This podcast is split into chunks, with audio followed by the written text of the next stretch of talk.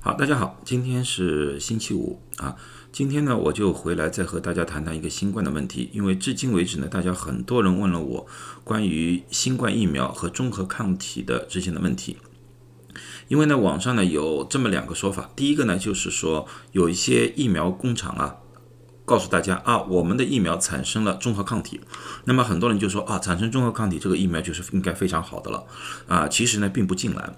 啊，这里面有呃一些特殊的一个量的问题啊。另外一个呢，就是很多人呢就说中和抗体并不重要啊，只要产生细胞免疫就可以了啊。其实呢，这个问题呢说法呢也不能算错，但是呢很多问题呢就是你如果连中和抗体都无法产生的话，如何产生细胞免疫啊？这是不这个在我们免疫学当中是不大。不说不大可能的，基本上就是非常罕见的一种情况。而且对于新冠这个病毒来说的话，我们觉得这个并没有多大的可能性，就是你根本综合抗体都没有了，抗体免疫都不会产生，如何产生一个细胞免疫？这是这个好像不大不大可能性。好，那么今天呢，呃，我就要主要谈一谈呢，就现在的一些研究报告里面到底。有一些什么样的数据能告诉我们一些怎么样的问题？在谈论这个问题之前呢，我先告诉大家一些好消息。在旧金山的湾区呢，呃，旧金山的总医院啊，这是一个最大的一个公立医院。从疫情开始到至今呢，他们这个医院呢一直收治了很多的新冠病人，但是在昨天呢是第一次出现了挂零，也就是说没有一位新冠病人住在了医院里面。啊，这是一个非常非常好的消息。呃，旧金山湾区啊，浙江湾区很多县和市组合在一起的。在前两天我也看了一下，从疫情开始至今，就是从去年四月份以来啊，上个星期应该是从确诊和住院来看的话是最低点，或者接近了最低点啊。有些县是有一点点差异，但是基本上在非常非常低的一个环境里面。这对我们来说是一个非常非常好的消息，说明我们由于疫苗注射的够多啊，因为旧金山湾区的疫苗注射相对来说，在全国来说的话，也是名列前茅的。我们整个湾区的平均的呃疫苗注射率大概已经达到了百分之七十以上。嗯，这种情况之下的话，我们在湾区已经产生了一种相对的一个群体免疫。啊，这呢也就。造成了现在这种确诊和住院最低点的一种现象，说明这个疫苗是非常有效的。不但如此，而且告诉我们这个疫苗对于印度变异也是有效的。因为我们要知道，从印度过来的，不管是呃移民的，还是探亲的，还是就是过来工作的，很大一部分人停留在了旧金山的湾区、呃洛杉矶和纽约，而。好多进入到美国的印度的飞机也基本上在这三个点着落，所以在旧金山湾区，我们有非常多的印度裔的移民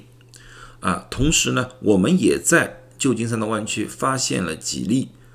印度变异病毒，但是这些东西都没有造成旧金山湾区的疫情的反复啊。这种地方就是间接的证明。我们现在施打的疫苗对于印度变异是有效的，要不然的话，已经过了这么长时间，我们一定会见到一个疫情的反复，但是我们没有见到。欧盟前两天也同时宣布了，他们认定辉瑞和 Moderna 的疫苗对印度变异是有效的。那这个新闻报告，EU 的 regulator，他们非常有信心，这是有效的。这对我们来说，现阶段的防疫来说，是一个非常非常好的消息。好，那么先和大家分享一下这个，然后呢，回归我们的主题。这个主题呢，最主要呢是在《Nature Medicine》这个杂志上面，上几天呢，在五月十七号呢，发表了一篇文章。这篇文章呢，是一些一批科学家，他们是通过了现有的疫苗的一期和二期临床的数据里面的综合抗体的数量以及防疫的能力，进行了一个统计学上的推算。他们推算出来呢。啊，有这两个结论啊，这个说出来有点绕口，大家听一下，就是他们以康复病人血清中的中和抗体为一个标准，然后就对比疫苗所产生的中和抗体，他们发现疫苗产生的中和抗体只要能达到康复病人的百分之二十左右，他们就有百分之五十以上的保护率。保护什么？保护有症状者。啊，如果说血清障的综合活性啊降低到了只有康复病人的百分之三左右的话，它也可以有百分之五十以上的对重症的保护，就是不需要住院，不需要吸氧，不会死亡，百分之三就可以了。他们不但得出这个结论，而且呢，把现有的一些比较主流的，或者说呃用的比较多的几个疫苗进行了一些对比。这是他们的对比图啊。第一个是 mRNA 一二七三，一二七三是 Moderna 的疫苗，他们产生的综合抗体是康复患者，这是这当最最当中下面一个就是康复患者的，是康复患者的四点一三倍。第二个是 Novavax 的疫苗，它产生的是三点九七倍，辉瑞的是三点八四倍，所以这三个基本上是在四倍左右的啊。然后下一档是俄罗斯卫星 V，它产生的抗体是一点四九倍，牛津阿斯利康产生的是一点一二倍啊，都是高过康复患者的综合抗体。最后两种呢，一种是国药的。啊，国药它在这个这个研究里面没有说，但是呢，我也把这个数据放进去了，因为我啊，它产生的综合抗体呢是康复患者的是零点六倍，而科兴产生的是零点一九倍。啊，那么看看他们在现实生活的有效率，辉瑞三期临床说是百分之九十五有效，Moderna 是百分之九十四有效，而 Novavax 是百分之九十五点六有效。啊，这个数据呢，因为还没有最后的确定，因为 Novavax 还没有上市。啊，有些报告呢是称百分之八十六，因为在不同的地区，他们的有效率有点区别。那么呢，我们要看最后的三期临床的报告，但是呢，基本上都在百分之九十左右。啊，所以这三个疫苗在呃，综合抗体是康复病人的四倍的左右，基本上有百分之九十以上的保护率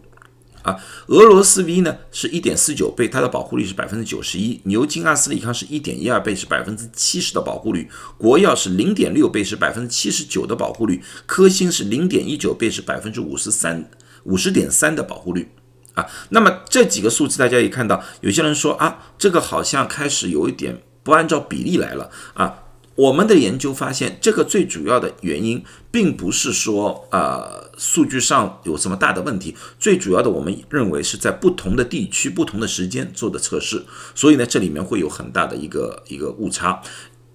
唯一呢，如果能够做出一个非常准确的，去把这些所有的疫苗放在同一个地区同时进行进行对比，那么才是得出一个比较完整的一个数据。但是从这个呃研究里面，我们也可以看到了，也可以看到了，所以综合抗体产生的越高，它们的保护作用越高，这点基本上可以得出这方面的结论，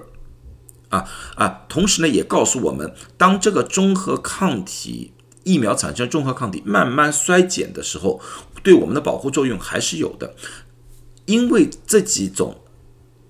综合抗体是康复患者的四倍，那么他们会有一个很长的时间才能降到刚才我们所说的百分之二十的一个境地，就是零点二倍的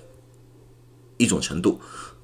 这个需要一个很长时间，也就是说，这个疫苗对我们的保护时间上面也会长了很多。而那些呃相对来说产生的抗体比较少的，他们递减速度保证也会比较快一点。那么呢，对于新冠。保护时间上也应该短了很多啊，这是这是一点我们要需要。另外呢，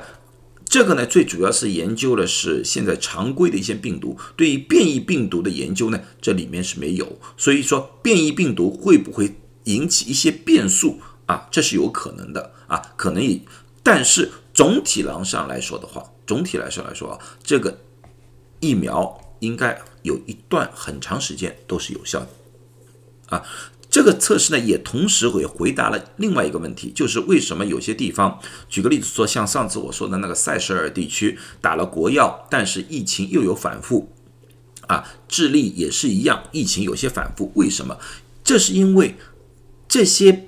疫苗它们产生的综合抗体比较少，所以说在出现了大规模的大面积的一些无症状者，这些无症状者对他们自己本身。没有多大的伤害，但是这些人带着病毒啊，在四周传播，对于那些没有打疫苗的人的伤害会很大。那么在某种程度上的话，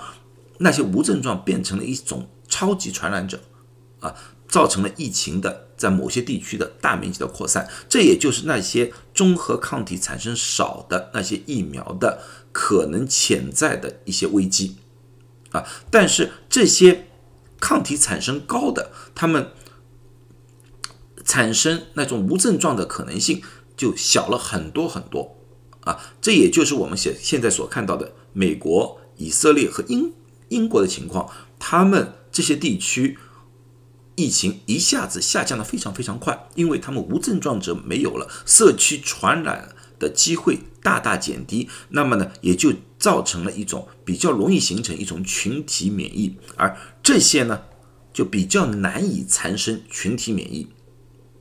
嗯，这种情况之下的话，唯一补救的办法就是大面积的注射。这种注射，如果说这些疫苗注射到百分之六七十，我们就可以说啊大。至上可以达到一个群体免疫了，但是这些疫苗可能要达到百分之九十以上的注射率才能达到一种群体免疫。但是这里面又出现了另外一个问题，什么一个问题？因为他们的有效时间相对来说缩短了，除非你们大家能在一个非常短的时间里达到一个百分之九十的注射率，要不然的话，我们就是要反复注射啊，才能达到一个群体免疫的一种可能性。好了，那么今天我就把这个东西给分析了一下啊，希望对大家有点效。呃，特别呢，注射了在美国注射了辉瑞和莫德纳的疫苗的听众们呢，希希望对大家对这个疫苗有点信心啊。我相信呢，美国的疫情呢会越来越好，而且呢，现在的数据呢看呢，每个星期啊，呃，上个星期和再上个星期相对比的话，每天的确诊人数下降了五千到一万人。啊，这个是一个非常好的情况。我估计呢，到了七月份的时候，我们会出现了一个疫情的一个最低点啊，可能每天的确诊人数都要少于一万人啊。我们拭目以待，希望呢，美国能够早日开放，早日恢复到正常。谢谢大家。